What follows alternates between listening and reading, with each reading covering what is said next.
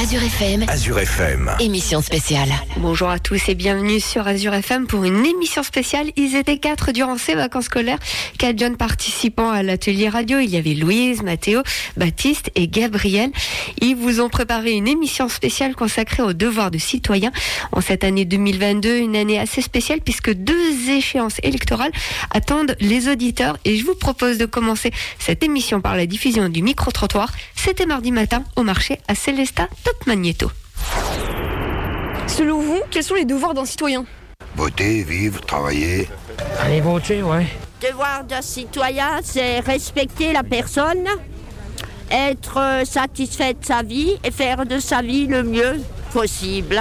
Comme toi, la jeunesse, il faut leur laisser une chance dans la vie. Alors là, il me pose une colle. tu me surprends avec ta question. En fait, euh, Si je vous dis que les femmes ont le droit de voter depuis 1945, soit 77 ans, qu'est-ce que cela évoque pour vous? Bah, rien de spécial, hein. J'aurais le droit de voter comme tout le monde, hein. Qu'elles ont fini par y arriver depuis tant qu'elles se battaient. C'est la moindre des choses, c'est le respect de la femme déjà, parce que j'ai quand même l'impression qu'on va un petit peu quand même en arrière ces derniers temps. Surtout quand on voit certaines euh, vidéos euh, américaines, euh, je sais pas, moi je suis, je suis d'un certain âge, mais les vidéos américaines euh, avec du rap hein, par exemple, je sais pas, je connais pas les titres, toi tu connais les titres, tu es jeune, et que quand tu vois les femmes qui sont exposées euh, à moitié dénudées encore euh, sur certains tubes, ça me, ça me désespère, moi, ça me, ça me révolte même. il n'y a rien qui me choque, c'est normal. Selon vous, quel est le rôle d'un élu municipal et quel est le rôle d'un député Un député, c'est de s'occuper de son arrondissement et l'élu municipal, c'est de s'occuper de sa mairie, de ses concitoyens, que tout aille bien dans sa ville. Bah, député, c'est pour voter, hein.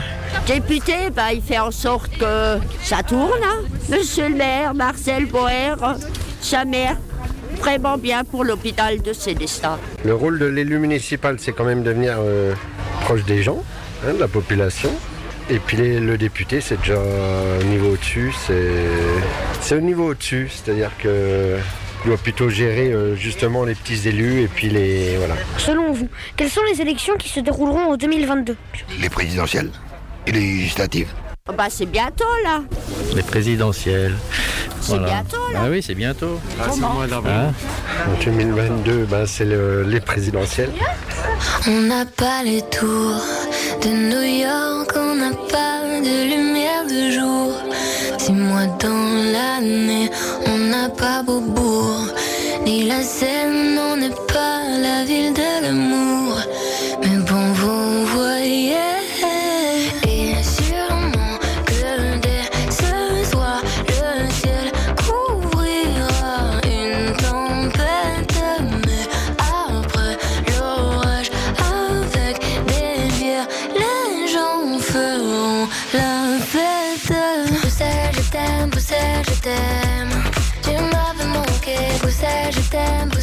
T'aime. T'es ma préférée, Bruxelles, je t'aime, Bruxelles, je t'aime. Tu m'avais manqué, t'es la plus belle, ouais, t'es la plus belle. Paris m'appelle quand je veux rentrer chez moi. Quand le ciel gris et la pluie me manquent, je fais mieux quand je te vois. Les villes sont belles, mais moi je ne pense qu'à toi. Quand mon pays et ma vie me manquent, moi je ne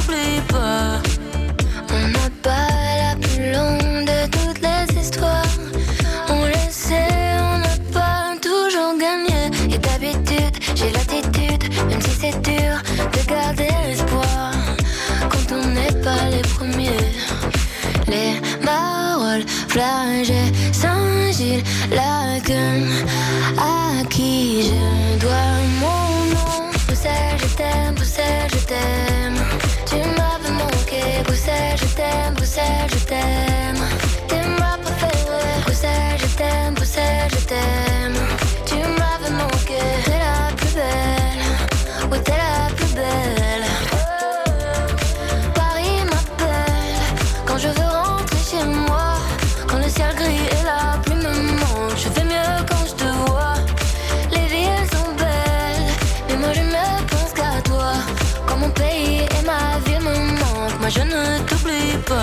si un jour elle se sépare et qu'on ait à choisir un camp Ce serait le pire des cauchemars, tout ça pour une histoire de langue. J'ai vécu mes plus belles histoires, en français et en flamand. La mer Nilvum, Dan que Bruxelles. Bruxelles je t'aime, Bruxelles je t'aime. Tu m'as manqué, Bruxelles je t'aime, Bruxelles je t'aime.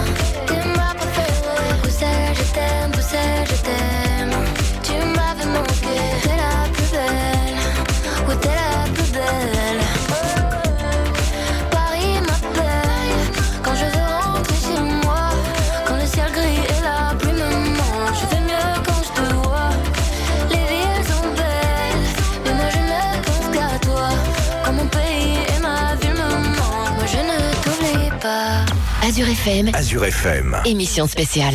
De retour sur Azure FM pour une émission spéciale consacrée aux devoirs de citoyens. Également un petit récapitulatif du droit de vote en France et dans le monde. Et on finira cette émission avec euh, une petite présentation des élections présidentielles en avril prochain et des législatives en juin prochain. Je vous propose tout de suite de démarrer cette émission avec le devoir de citoyen et c'est Mathéo et Louise qui s'y sont collés. Mathéo, peux-tu nous expliquer qu'est-ce que le devoir d'un citoyen? Tout d'abord, un devoir est une obligation. Il peut être de nature juridique ou morale. Les devoirs constituent la contrepartie des droits des citoyens. Vous vous demandez peut-être quel devoir vous avez. Eh bien, c'est très simple. Par exemple, vous devez respecter la loi, être loyal envers la communauté nationale et européenne, c'est-à-dire ne pas commettre d'actes contraires aux intérêts de celle-ci, et participer à la vie politique. Par votre vote, vous assurez le bon fonctionnement de la démocratie. En respectant les lois, vous permettez le mieux vivre ensemble dans une société organisée. Vous respectez les droits des autres qui sont identiques aux vôtres. Mathéo, j'ai déjà entendu nul n'est censé ignorer la loi. Peux-tu nous en parler? Eh oui, Louise, cette phrase représente en fait une fiction juridique, c'est-à-dire un principe dont on sait la réalisation impossible, mais qui est nécessaire au fonctionnement de l'ordre juridique. Personne ne peut connaître l'ensemble des lois, mais dans le même temps, cette fiction est nécessaire. Les règles perdraient toute efficacité devant la facilité avec laquelle on pourrait se soustraire à leur application. Merci Mathéo. Mais là, tu parles de devoir comme d'une obligation. Peux-tu nous préciser ce qu'est un devoir moral? Tout simplement, c'est guider le citoyen dans son comportement dans l'espace public. Alors oui, je sais, c'est vaste. Voici des exemples. La politesse, le respect, la capacité à venir en aide à une personne en difficulté sont des choses vécues au quotidien. Retrouvez toutes les infos dans le dossier Citoyens dans la cité sur vie.public.fr. Mardi, nous avons pu interviewer le maire de Célestat, Marcel Boer, et c'est l'interview que nous retrouvons maintenant tout de suite et que vous pourrez retrouver dès maintenant sur azur-fm.com. Vous êtes le maire de Célestat depuis 4 mandats, depuis mars 2001. Mais vous avez aussi été professeur de mathématiques, conseiller général de 1998 à 2015, puis conseiller départemental du canton de Célestat de 2015 à 2021, et président de la communauté des communes de Célestat de 2000 à 2021. Quelle a été votre première expérience en tant qu'élu? Pas seulement en tant qu'élu politique moi, j'ai commencé euh, quand j'étais euh, un peu plus jeune. J'étais membre d'une association, même de deux associations. Et puis, au fur et à mesure, en tant que membre, simple membre, eh bien, je suis rentré dans les comités. Et à un moment donné, j'étais euh, secrétaire d'une association sportive, le Vélo Club Étoile. Et j'étais également secrétaire de l'amicale des donneurs de sang. Un peu plus tard, j'ai pris la responsabilité de la présidence.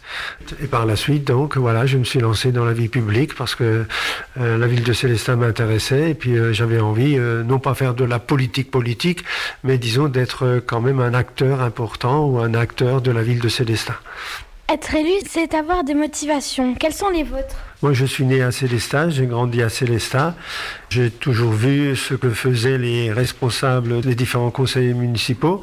J'ai été amené à être conseiller municipal. J'ai commencé comme adjoint au maire en 1983 déjà. Je suis toujours encore conseiller municipal. Je suis devenu maire par la suite. Quand on aime une ville, eh ben, on a envie de la faire vivre. On a envie d'avoir des responsabilités pour aider les associations, pour aider les entreprises aussi dans une commune et pour développer la commune. Pouvez-vous nous parler d'une expérience qui pourrait illustrer la notion d'être acteur de la société? Je prends un projet phare, la réhabilitation de la halle au blé qui est devenue euh, le bâtiment de la bibliothèque humaniste. Quand j'avais votre âge, eh bien j'avais l'occasion en tant qu'élève de visiter cette bibliothèque humaniste. Et là, plus tard, on a toujours parlé d'une réhabilitation qui serait souhaitée pour cette bibliothèque humaniste. Moi, je me suis euh, engagé en tant qu'élu municipal, surtout en tant que maire. Maintenant, c'est l'occasion de faire quelque chose pour cette bibliothèque humaniste. Et donc, c'est un projet que j'ai monté euh, qui peut faire la fierté de tous les Célestadiens et c'est la raison pour laquelle c'est un des, des, grands projets qui m'a motivé, pour lequel je suis euh, ravi euh, d'avoir euh, pu concrétiser parce que c'est un projet que beaucoup de gens voulaient déjà réaliser, mais c'est un projet très lourd. Et bien, on l'a fait et j'en suis assez ravi. Que ressentez-vous lorsque vous gagnez une élection? C'est de la joie, c'est un certain bonheur. La première élection en tant que maire, pour moi, c'était pas seulement une satisfaction d'être élu, d'être reconnu, euh, mais c'est aussi un engagement fort. Et quelque part, il y a aussi derrière tout ça une crainte, une crainte de pouvoir faire le travail correctement et d'être à la hauteur, notamment de ce que les gens attendent. Bien sûr, euh, c'est tout à fait différent que si j'avais perdu, j'aurais été sérieusement déçu, hein, parce que pour préparer une élection, c'est beaucoup de travail, c'est beaucoup de recherche, il faut faire campagne, répondre à beaucoup de questions, il faut avoir un programme. Et bien, le soir de l'élection, évidemment, c'est un bonheur hein, quand même hein, d'avoir été élu. Ça veut dire que les électeurs vous reconnaissent et puis euh, les électeurs vous font confiance. Oui, c'est une joie, euh, avec un minimum de crainte aussi. Selon vous, quelles sont les qualités qu'un élu doit avoir? Il doit être très patient. Il doit être surtout au service de ses concitoyens. Il ne faut pas compter le temps. Il faut être disponible pratiquement jour et nuit, tout le temps. Vraiment être au service et puis se mettre à la place notamment des concitoyens et dire voilà comment est-ce que le concitoyen, comment est-ce que j'agirais si j'étais à la place de la personne qui me sollicite et donc essayer de trouver les meilleures solutions, essayer de satisfaire les concitoyens et puis prendre ses responsabilités en faisant les bons choix.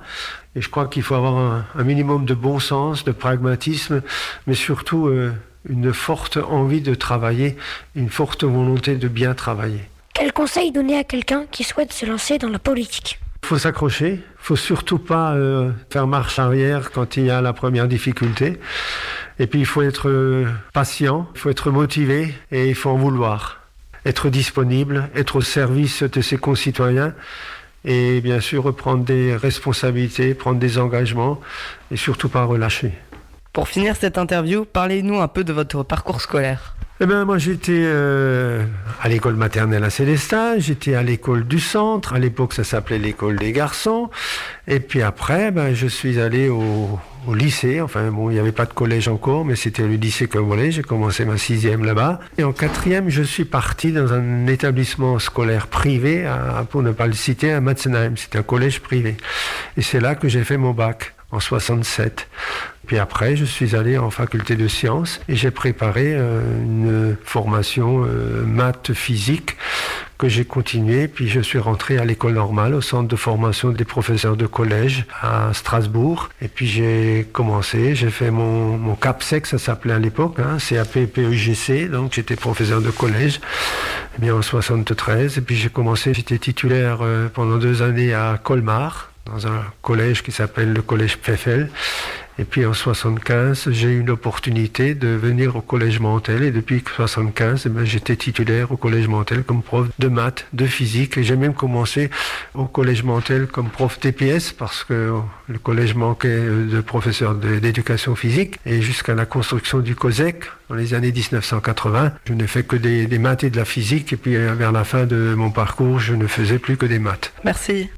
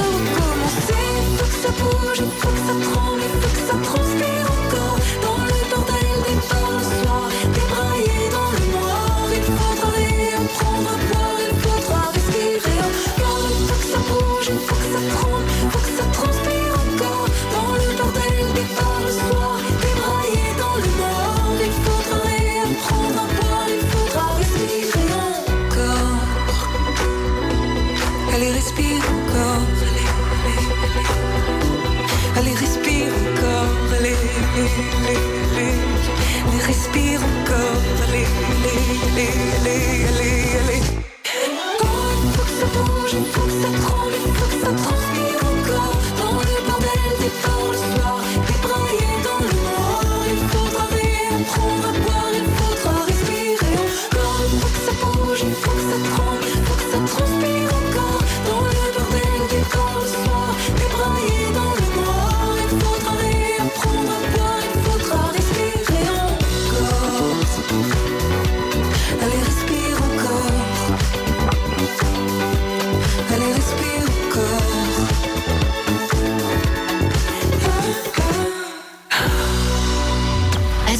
FM, Azure FM. émission spéciale. De retour sur Azure FM pour une émission spéciale consacrée à l'engagement citoyen et préparée par les jeunes participants de l'atelier radio. Ils étaient quatre, Louise, Mathéo, Baptiste et Gabriel. On passe à la prochaine rubrique consacrée au droit de vote en France et dans le monde. Je laisse la parole à Baptiste et Gabriel. Dis-moi Baptiste, en France, que faut-il pour voter? Il faut avoir plus de 18 ans, la nationalité française, sauf dans le cas des élections municipales, où les ressortissants d'un État membre de l'Union européenne et résidant en France ont toutefois le droit de vote pour ces élections et aussi celles européennes, des droits civils et politiques. Par exemple, un prisonnier ne pourrait pas voter. Être inscrit sur la liste électorale. Pour s'inscrire sur la liste électorale d'une commune, il faut avoir la qualité d'électeur. D'accord, mais avant c'était comment? Avant 1848, le droit de vote subit plusieurs changements, passant du universel à censitaire. C'est-à-dire que le vote était réservé aux seuls citoyens suffisamment riches pour payer l'impôt au-dessus du seuil donné, le sens. Le suffrage a connu depuis cette date divers élargissements. Les principaux ont été liés au vote des femmes en 1944 et à l'abaissement de la majorité de 21 à 18 ans en 1974. Avant 2019, les handicapés mentaux n'avaient pas le droit de vote, ce qui a, été changé depuis. Mais quelles sont les différentes élections en France? Les élections municipales, dans le cadre de la commune, les élections départementales, dans le cadre du canton, les élections régionales, dans le cadre de la région avec des sections départementales, les élections législatives, dans le cadre des députés, les élections présidentielles, dans le cadre du président, les élections européennes, dans le cadre des députés européens. Comme on l'a vu, beaucoup de personnes ont le droit de vote en France. Malgré ça, ce n'est pas le cas dans d'autres pays. Oui, car dans certains pays, on n'a même pas le droit de voter. Citer quelques exemples En Guinée équatoriale, le président détient un large pouvoir. C'est un pays qui n'a jamais connu d'élections crédibles et qui compte parmi les plus corrompus et inégalitaires du monde. Ou en Syrie, où il n'y a tout simplement jamais eu d'élection. Pour finir, en Arabie Saoudite, il règne encore une monarchie autoritariste. La famille royale détient l'essentiel des pouvoirs politiques.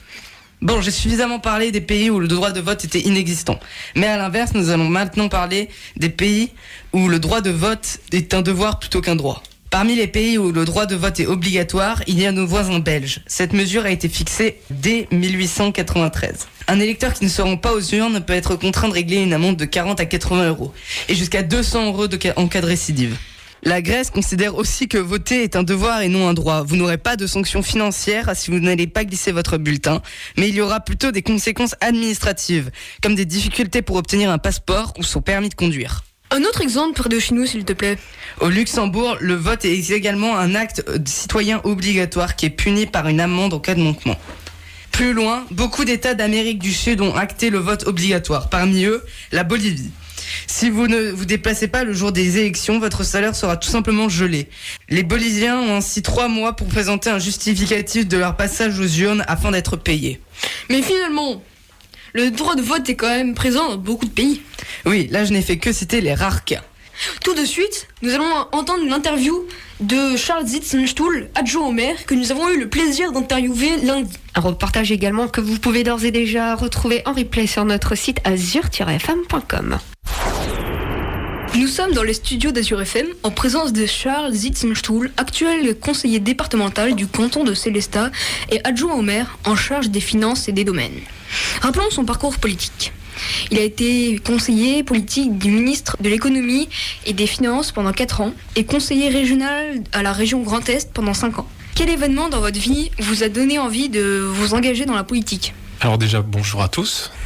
Bonjour à vous quatre, avec qui je vais discuter pendant quelques instants. Il n'y en a pas en particulier, il y en a plusieurs.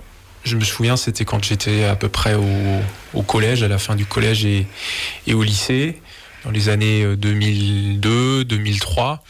Il y avait une élection présidentielle en France en 2002 qui avait fait beaucoup parler. C'était Jacques Chirac qui avait été au deuxième tour contre Jean-Marie Le Pen à l'époque, qui avait été une élection euh, voilà assez assez surprise, qui m'avait intéressé alors que j'étais encore euh, tout jeune et que je votais même pas. Je me souviens aussi qu'en 2003 c'était une année euh, importante sur le plan international. Il y avait eu la guerre d'Irak les Américains avaient envahi euh, l'Irak pour euh, chasser le dictateur Saddam Hussein. Et puis là aussi, je m'intéressais beaucoup. Je regardais à la télévision, je, suivais un petit peu euh, dans le journal, j'essayais de comprendre. Donc c'est dans cette période-là euh, qu'on va dire, je me suis un peu intéressé aux affaires euh, de la société, tout simplement. Et euh, quelle a été votre première expérience en tant qu'élu et pas seulement élu politique? Mon premier mandat politique, ça a été euh, en 2014 à l'âge de 25 ans. Je suis entré au conseil municipal de Célestat, mais avant, une dizaine d'années auparavant, quand j'étais au lycée, j'avais aussi été délégué de classe. Voilà, c'était le premier euh, petit mandat que j'avais obtenu, obtenu la confiance euh, de mes camarades de classe. On était deux, je me souviens, à représenter la classe au conseil de classe, et je m'étais présenté pour rendre service, et puis j'avais trouvé ça intéressant. Et être élu, c'est avoir des convictions. Et quelles sont les vôtres? Les convictions, c'est très important en politique parce que on fait de la politique d'abord pour aider euh, les autres, pour aider euh, son voisin, les habitants de sa ville, de son pays. On fait de la politique pour euh, suivre des projets, refaire des routes, construire des salles, aider les entreprises, ce genre de choses. Mais il y a aussi des idées en politique. Et les différents camps politiques dans une démocratie défendent des idées différentes. On va dire que les miennes, elles sont plutôt orientées dans ce qu'on appelle la droite, c'est-à-dire que je trouve- pense que, que l'ordre est important dans une société, je pense que le travail est important dans une société, je pense que euh, la solidarité euh, est importante, Euh, je pense également que la protection de la planète euh, est importante, je pense que le soutien de l'agriculture et de la viticulture euh, est important, et puis je pense qu'il faut aussi garantir à chacun une, une sécurité dans sa vie de tous les jours, et puis enfin, peut-être l'idée la plus importante pour laquelle moi je me suis engagé quand j'étais tout jeune, elle est toute simple, elle s'appelle la France. Voilà, c'est l'amour de mon pays, c'est l'amour de notre nation, la belle et grande idée française. Pouvez-vous nous parler d'une expérience qui pourrait illustrer la notion d'être acteur de la société?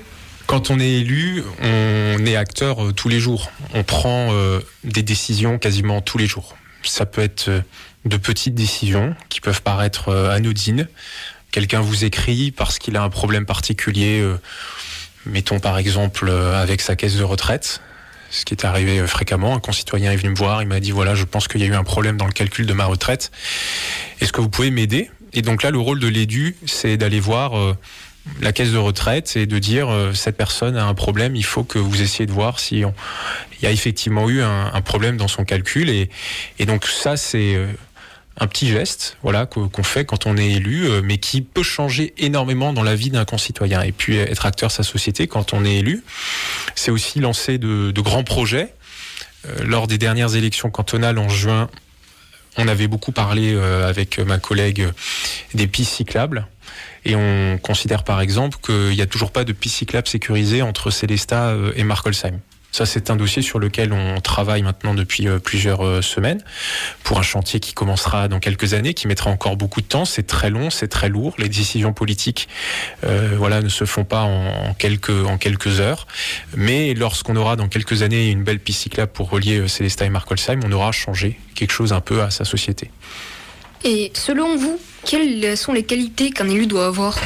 L'élu, il doit avoir des qualités qui sont en fait euh, souvent très contradictoires. C'est-à-dire qu'il faut euh, à la fois euh, beaucoup écouter, consulter, être euh, accessible, pouvoir parler à beaucoup de gens, pouvoir écouter des avis très différents. Mais ensuite, il faut décider.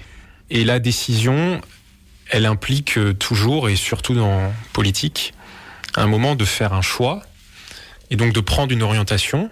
En général, c'est l'orientation qui recueille la majorité, le soutien de la majorité de la population, mais qui fera forcément quelques mécontents et quelques déçus. Donc je dirais que pour moi, euh, les deux qualités les plus importantes d'un élu, c'est à la fois d'être très, euh, très ouvert, d'écouter beaucoup Et puis ensuite, une fois qu'on a beaucoup écouté, qu'on a beaucoup consulté, qu'on s'est fait un avis sur une question, il faut pouvoir décider et décider de façon rapide et décider de façon claire. Donc ce serait ça les quelques conseils que vous donneriez à quelqu'un qui souhaiterait se lancer dans la politique? Alors ça, c'est plutôt les conseils euh, une fois qu'on a accédé euh, à des fonctions et se lancer en politique, c'est d'abord euh, accompagner d'autres élus. C'est ce que j'ai fait moi quand j'avais 17 ans. J'ai pris ma première carte dans un parti politique à, l'âge de, de 17 ans. J'avais pas de mandat au début. J'entourais euh, des élus euh, plus âgés que moi, j'essayais de les aider, je discutais avec eux, je distribuais des tracts, je collais des affiches. C'est ça qu'on fait quand on se lance en politique euh, au début. Et quand on se lance en politique, ce qui est important pour moi, c'est toujours de prendre du plaisir. C'est ça qui est le plus important. Euh, la politique est une activité euh, très exigeante. Euh, c'est une activité qui demande beaucoup d'investissement, qui demande beaucoup d'investissement personnel aussi. C'est-à-dire on prend du temps sur ses soirées, sur ses week-ends. On voit pas toujours ses proches et ses amis comme on aimerait les voir. Et donc pour être bien certain que c'est bien de la politique qu'on veut faire dans sa vie, il faut au début prendre beaucoup de plaisir. Et lorsqu'on ne prend plus de plaisir, et c'est le cas dans toutes les activités, le sport, l'art, euh, même à l'école euh, d'ailleurs, mais ça vaut aussi beaucoup en politique quand on ne prend plus de plaisir, euh, je pense qu'on fait pas bien les choses. Donc le plaisir est le plus important pour moi pour se lancer en politique. Merci.